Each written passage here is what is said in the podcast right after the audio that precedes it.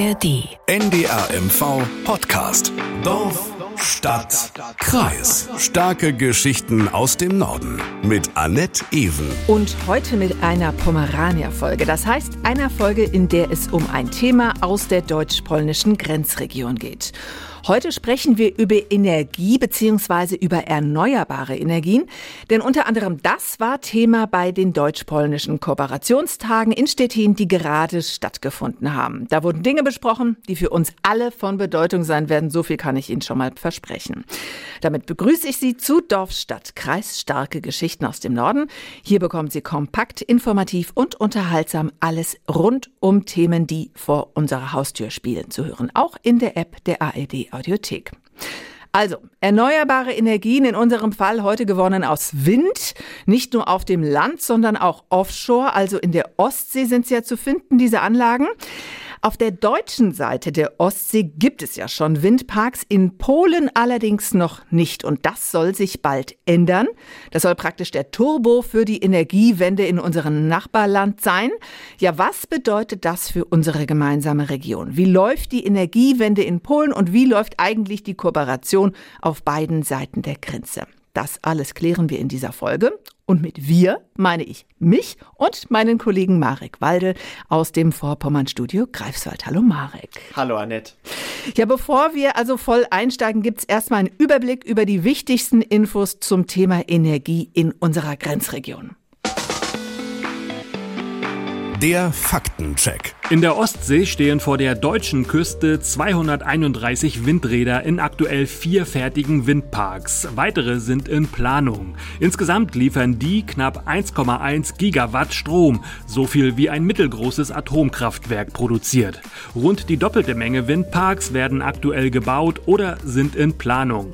Auf der polnischen Seite der Ostsee gibt es bislang noch keine fertigen Windparks. In der Woiwodschaft Westpommern stehen Windräder an Land.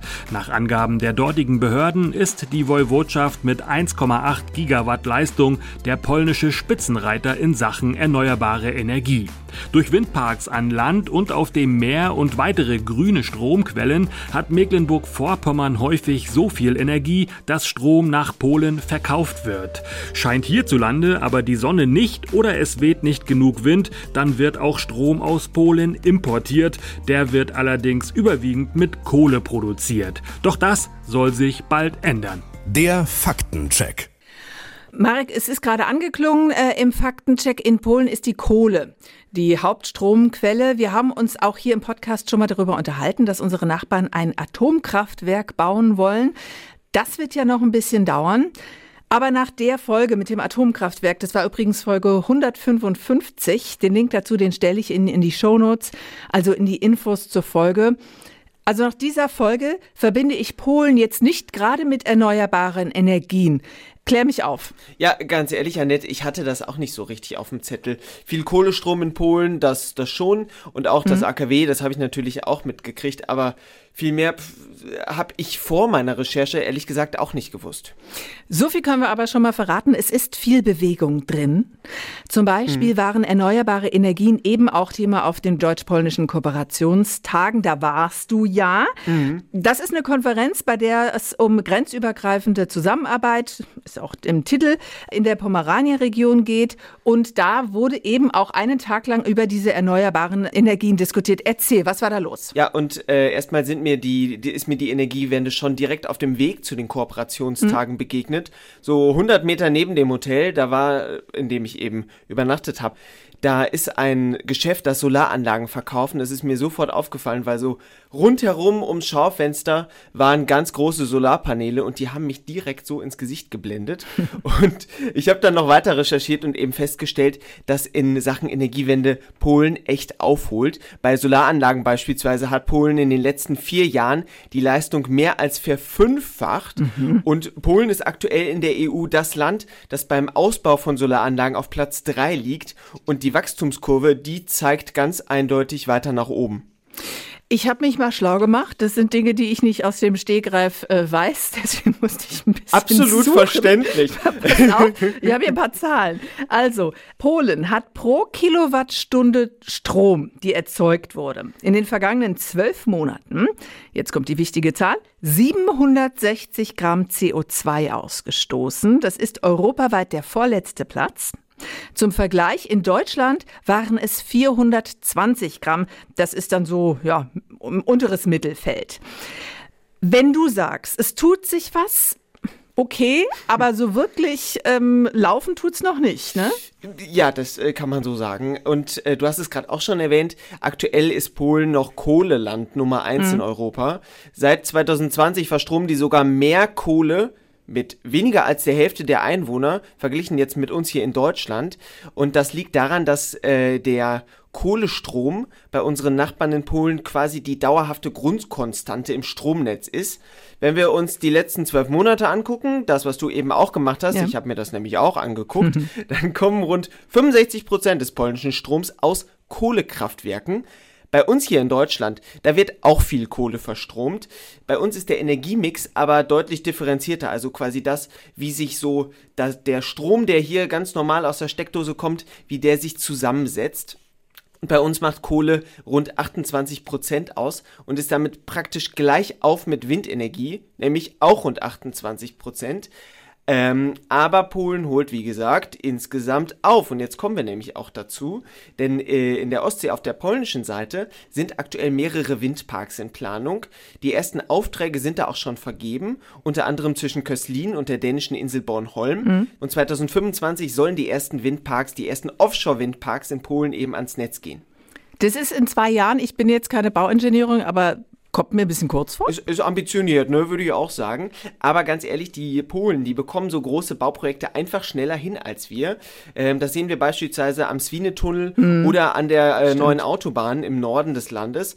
Und alle geplanten Parks zusammen, die sollen übrigens eine Kapazität von knapp 6 Gigawatt haben. Dazu musst du mir gleich noch eine Frage beantworten. ähm, Zwiele-Tunnel wollte ich noch kurz äh, erwähnen an der Stelle. Haben wir auch schon eine Dorfstadt-Kreisfolge drüber gemacht. Schauen Sie einfach in die Shownotes, da finden Sie alles. Also sechs äh, Gigawatt sagst du? Was eine Zahl, ne? Ja, was, weil ich habe immer keine Ahnung, was heißt das? Was, was, was bedeutet das denn? Übersetzt es mal. Ja, ga- ganz ehrlich, solche Zahlen, die, die schwirren immer so im Raum rum und eigentlich kann sich doch quasi niemand das drunter genau. vorstellen. Da hast du absolut recht. Mal so zum Vergleich. Wir haben alle noch die Bilder vor Augen, wie das Atomkraftwerk Emsland abgeschaltet wurde. Und das hat bis zuletzt eine Leistung von 1,4 Gigawatt gehabt. Mhm. Ähm, wir reden hier also von der vierfachen Menge an Strom, die eben aus diesen Windparks kommen soll. Und das AKW Emsland, das hat bis zur Abschaltung, zumindest sagt das RWE, die haben das betrieben, Strom für 3,5 Millionen Haushalte produziert. Und die polnische Regierung, die hat das Ziel ausgegeben, bis 2040 11 Gigawatt Offshore-Windenergie zu bauen. Also nochmal dann wieder die doppelte Menge. Wahnsinn. Jetzt geht es ja heute um die Frage der deutsch-polnischen Zusammenarbeit beziehungsweise um die Region der Pomerania. Was, wenn jetzt die Polen 11 Gigawatt durch Windparks äh, produzieren, was haben wir denn davon, also Mecklenburg-Vorpommern? Ja, indem unsere Region, die Ostsee eben, zu einer der wichtigsten Stromquellen in Deutschland und auch in Polen wird. In erster Linie eben mit den Windparks in den beiden Ländern. Aber Annette, welches Problem hören wir in diesem Zusammenhang immer und immer und immer wieder? Äh, wahrscheinlich, dass es nicht gleichmäßig ist mit dem Wind und der, und dem, und der Sonne, ne, den erneuerbaren Energien und wahrscheinlich auch, dass äh, der Strom da nicht genutzt werden kann, weil, ähm, ja, Ja. wohin damit? Ja, genau. Wenn das dann mal kräftig weht, dann weht es ja Genau. an allen Stellen gleichzeitig und der Strom kann dann nicht so richtig abtransportiert werden. Denn insbesondere gilt das für Deutschland, gibt es eben nicht ausreichend Kapazitäten im Stromnetz. Das gilt auch für Polen, da ist das Problem durchaus auch vorhanden. Ähm, aber da werden die Parks ja erst noch gebaut. Und äh, in den nächsten zehn Jahren, da plant die polnische Regierung eben auch eine große Nord-Süd-Stromtrasse, die dann von Stettin aus starten soll und den Strom eben im Land sozusagen verteilen soll. Über die mangelnde Infrastruktur, so nenne ich es mal, Strominfrastruktur ist doch bestimmt auch gesprochen worden, oder? Bei den Kooperationstagen. Ja, äh, da ist auf jeden Fall auch drüber gesprochen worden, aber das war gar nicht so richtig im Fokus, denn den Netzausbau mal beiseite geschoben haben die politisch Verantwortlichen hier aus der Region, also auf beiden Seiten der Grenze, eigentlich das Ziel, möglichst viel Energie hier bei uns in der Region auch selber zu nutzen. Heißt, also wenn wir es jetzt nicht nutzen, was sollen wir machen? Alle Lichter anlassen? Ja, wir müssen jetzt nicht alle das Licht extra lange brennen lassen. Das ist, äh, das ist nicht der Plan. Aber gute Strompreise und viel Energie hier eben in der Region, die locken auch neue Investoren und Firmen mhm. eben hier in die Region. Und die bestehenden Unternehmen, die können davon auch profitieren. Ich habe mich beispielsweise mit dem Bürgermeister von Anklam, Michael Galander, darüber unterhalten. Der, der hat mir von der Zuckerfabrik in Anklam berichtet. Ja. Die braucht verbraucht sehr viel Energie und produziert aktuell noch mit fossilen Brennstoffen.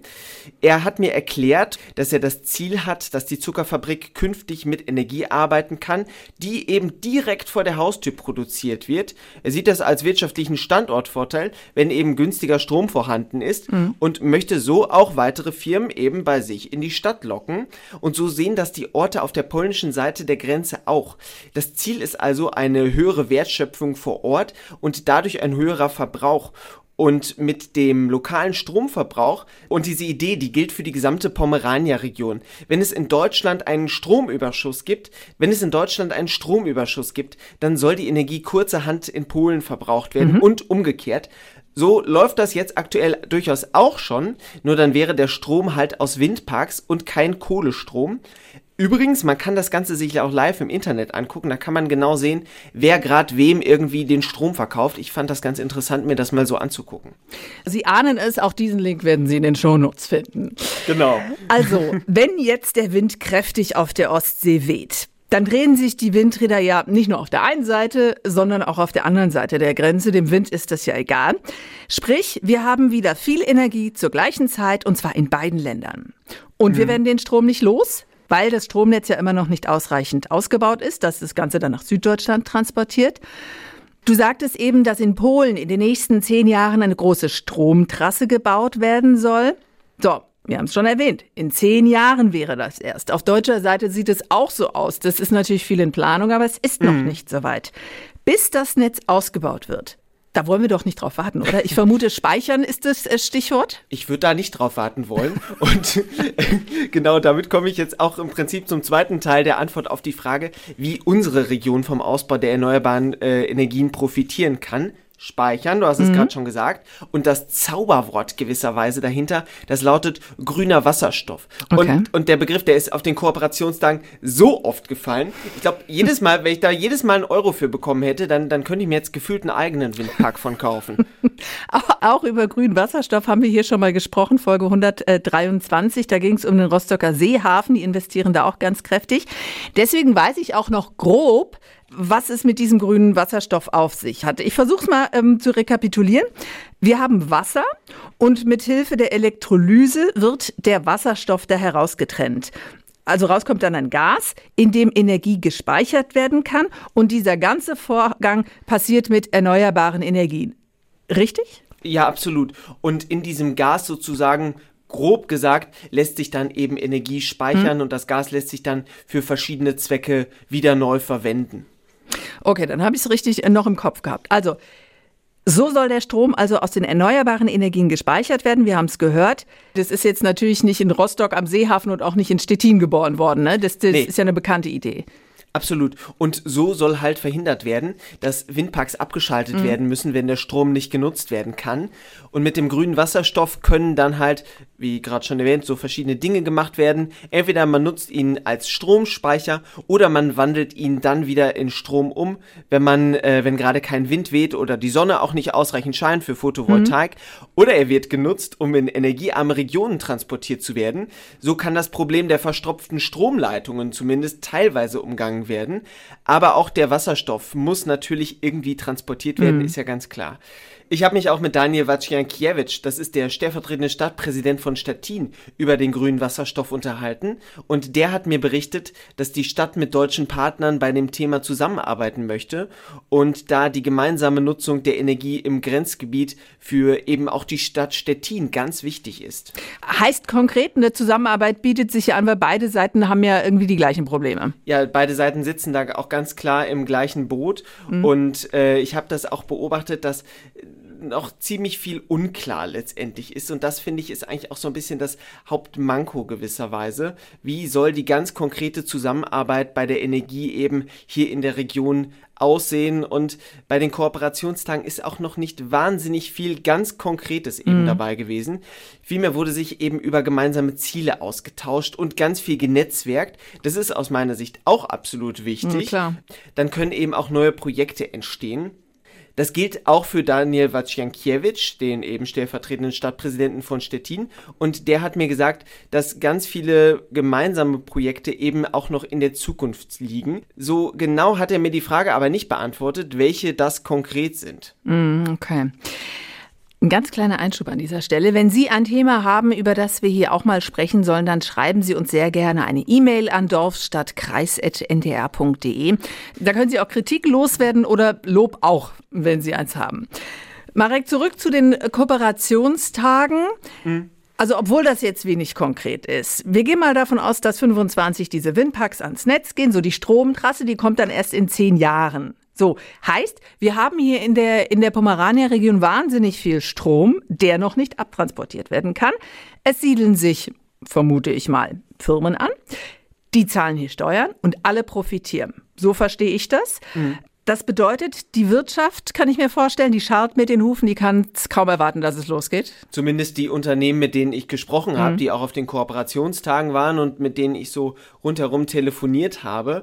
Ich habe mich auf den Kooperationstagen ganz konkret mit einigen Energieunternehmen und auch mit der IHK unterhalten. Mhm. Und die haben mir alle einen echt richtig großen Tatendrang vermittelt. Die Industrie- und Handelskammer hier in Mecklenburg-Vorpommern, die haben auch ein Büro in Stettin.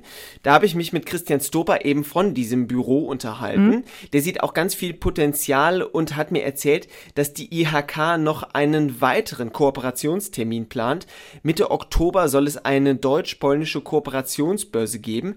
Da will die IHK Unternehmen aus der Metallverarbeitung, der Logistik und eben der erneuerbaren Energien an einen Tisch bringen und da auch ganz konkrete Projekte besprechen. Und dann habe ich auch mit Christoph Sova von der Firma Enertrack gesprochen. Die bauen erneuerbare Energien aus. Enertrack, das ist ein Unternehmen aus der Region mit Hauptsitz in der Uckermark. Die sind hier in Vorpommern aber auch ganz aktiv, weil sie hier ganz viele Windräder betreiben.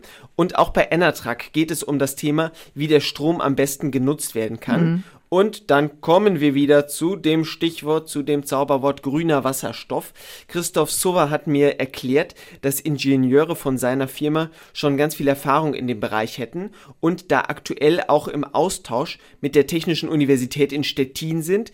Denn nur das sozusagen gemeinsam deutsch-polnische Know-how aus beiden Ländern, das soll eben genutzt werden, damit neue Projekte ganz konkret realisiert werden können. Kannst du da schon welche nennen? Christoph Sova hat mir zwei ganz konkrete Beispiele gegeben. Einmal gibt es die Idee, den Wasserstoff zur PCK-Raffinerie Schwedt zu transportieren. Mhm. Und dann verfolgen sie auch das Ziel, mit dem grünen Wasserstoff Züge anzutreiben. Mhm. Nicht alle Schienenstrecken sind ja mit Strom betrieben. Da läuft ja noch ganz viel mit alten Dieselloks. Ja. Und da wollen die eben ansetzen und künftig auf solchen Strecken grünen Wasserstoff als Treibstoff für die Züge zur Verfügung stellen. Als erstes hat das Unternehmen da eine Bahn Bahnstrecke in Brandenburg, die Heidekrautbahn bei Berlin im Fokus. Sollte das gelingen, kann das natürlich auch für unsere Region total interessant werden. So oder so hat er mir gesagt, dass sein Unternehmen ganz viel Potenzial in Polen und eben der Grenzregion sieht. Und das haben mir eigentlich alle Unternehmer bestätigt, mit denen ich auf der Konferenz und darüber hinaus gesprochen habe. Das hört sich ja nach großen Plänen an äh, für die grenzübergreifende Zusammenarbeit. Äh, wenn wir jetzt ein bisschen weiter über die Grenze schauen, es wird ja gerade Wahlkampf in Polen gemacht. Es ähm, wird bald gewählt. Und die Regierungspartei PiS, die ist, äh, ja, wie soll ich sagen, sie arbeitet mit antideutschen Ressentiments. Auch darüber haben wir nebenbei bemerkt einen Podcast ähm, schon gemacht. So, und das, was du erzählst, das hört sich so an, als ob bei den deutsch-polnischen Kooperationstagen da nicht viel zu spüren war. Ich weiß, Kooperationstage sagt es irgendwo auch genau, schon. Ne? Genau, ich weiß, dass es in der Woiwodschaft Westpommern, ist es nicht ganz so schlimm, in Anführungsstrichen, äh, wie in anderen, in anderen Teilen des Landes. Davon war nichts zu spüren in Stettin? Nee, also von antideutschen Ressentiments oder ähnlichem war auf den Kooperationstagen nichts zu spüren. Wie gesagt, nicht ganz überraschend. Man muss wirklich wissen, dass Stettin und die ganze Woiwodschaft Westpommern kein traditionelles Peaceland ist. Mhm. Eben ganz im Gegenteil. Hier hat in den letzten Jahren die Opposition gepunktet, also die Bürgerkoalition. Das ist der Zusammenschluss aus der liberal-konservativen, das ist der Zusammenschluss aus der liberal-konservativen Oppositionspartei PO rund um den ehemaligen Ratspräsidenten von der EU, Donald Tusk, und eben weiterer Parteien. Und die sind Deutschland gegenüber und der EU gegenüber viel positiver eingestellt als die regierende Peace-Partei. In Stettin hingen auch jede Menge EU-Fahnen. Soll heißen, der Wille zur engeren Zusammenarbeit, von dem ich berichtet habe, der gilt insbesondere für die Grenzregion. Aber wie, wie kann das funktionieren, wenn jetzt ähm, wir Orakel mal die Peace irgendwie abräumt bei der Wahl? Wie kann das funktionieren, so eine Zusammenarbeit, wenn die höhere politische Ebene jetzt das nicht so aktiv fördert? Die Peace, die regiert ja seit 2015 und in der Zeit so sagen es mir die kommunal Verantwortlichen, mit denen ich gesprochen habe, haben sich die deutsch-polnischen Beziehungen vor allem hier eben auch ganz direkt in der Grenzregion intensiviert. Ich habe auf der Konferenz auch die deutsche Generalkonsulin für Polen, Cornelia Pieper, getroffen und die hat die Situation für unsere Region wie ich persönlich finde, ganz schön beschrieben. Sie sprach davon, dass man sich die Beziehungen wie eine Pyramide vorstellen kann. An der Spitze, da stehen die Regierungen in Berlin und in Warschau mhm. und durchaus auch die in Brüssel. Und unten, da steht die kommunale Ebene und eben die Bevölkerung. Und die Menschen, die sind quasi das breite Fundament für diese Pyramide für die Beziehungen und auf der quasi, auf dieser breiten Basis, da baut quasi alles weitere auf. Sprich, also der Austausch der Bevölkerung, den es gibt, soll die Beziehung stärken und auf diesen Beziehungen soll dann die wirtschaftliche Kooperation aufgebaut werden. Ja, so in etwa. Mhm. Und deswegen lass mich bitte auch noch mal einen ganz kleinen Schlenker machen. Los geht's. Das, das Motto der Kooperationstage, das lautete starke Region, gemeinsame ja. Ziele. Und das meint eben nicht nur die Wirtschaft.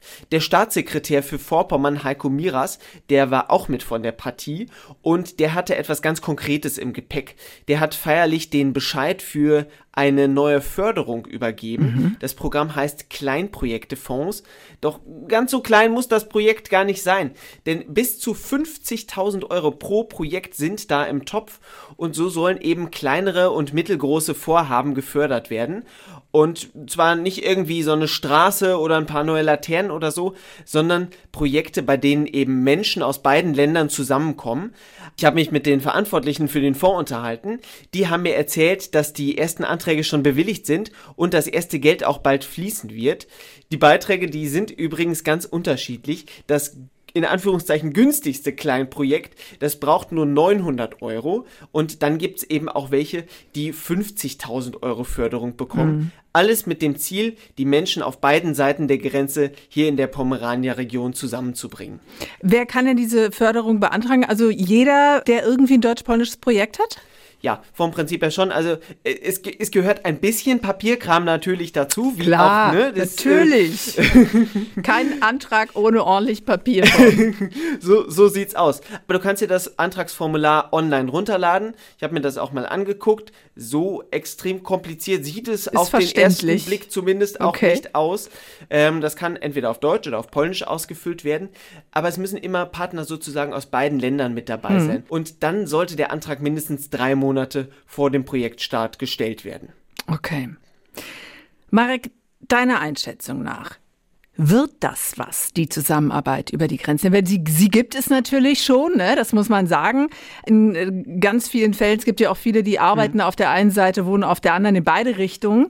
Aber jetzt bezogen auf die Energiewende, wird das was? Ja, ich habe mich da wirklich mit ganz vielen Verantwortlichen jetzt drüber unterhalten und schon den Eindruck gewonnen, dass die etwas bewegen wollen. Im Zweifelsfall auch ohne die Unterstützung aus Warschau oder Berlin. Und in Polen kommt aktuell richtig was ins Rollen bei der Energiewende.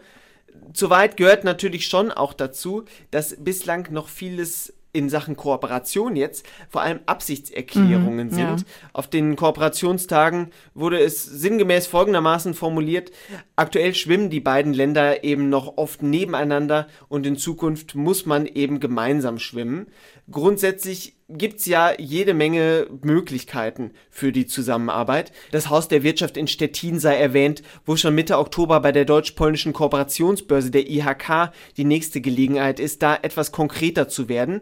Außerdem hat der Landtag erst im September beschlossen, dass Ostseetage etabliert werden sollen. Ja. Bei denen wird es dann auch auf der politisch höheren Ebene sozusagen um die Zusammenarbeit im ganzen Ostseeraum gehen. So oder so, der Wind, der weht auf beiden Seiten der Grenze gleich und es liegt jetzt in der Hand der Verantwortlichen, da was gemeinsam draus zu machen. Das Potenzial ist da und es muss quasi eigentlich nur gehoben werden. Ist das ein schönes Schlusswort? Ich glaube ja. Also wir werden bestimmt noch über dieses Thema sprechen. Spätestens, wenn es konkret wird, ähm, hören wir uns wieder. Dann sind wir wieder mit dabei. Genau, von mir gibt es gleich noch eine dringende Hörempfehlung, aber erstmal bedanke ich mich bei Marek Walde aus dem Vorpommern-Studio in Greifswald für das Gespräch. Danke, Danke dir. dir. Du hast ja auch was fürs Nordmagazin NDR1 Radio MV und für ndr.de-mv zum Thema gemacht. Also schauen Sie da mal rein, da finden Sie noch mehr Infos, wenn Ihnen das jetzt heute nicht gereicht hat.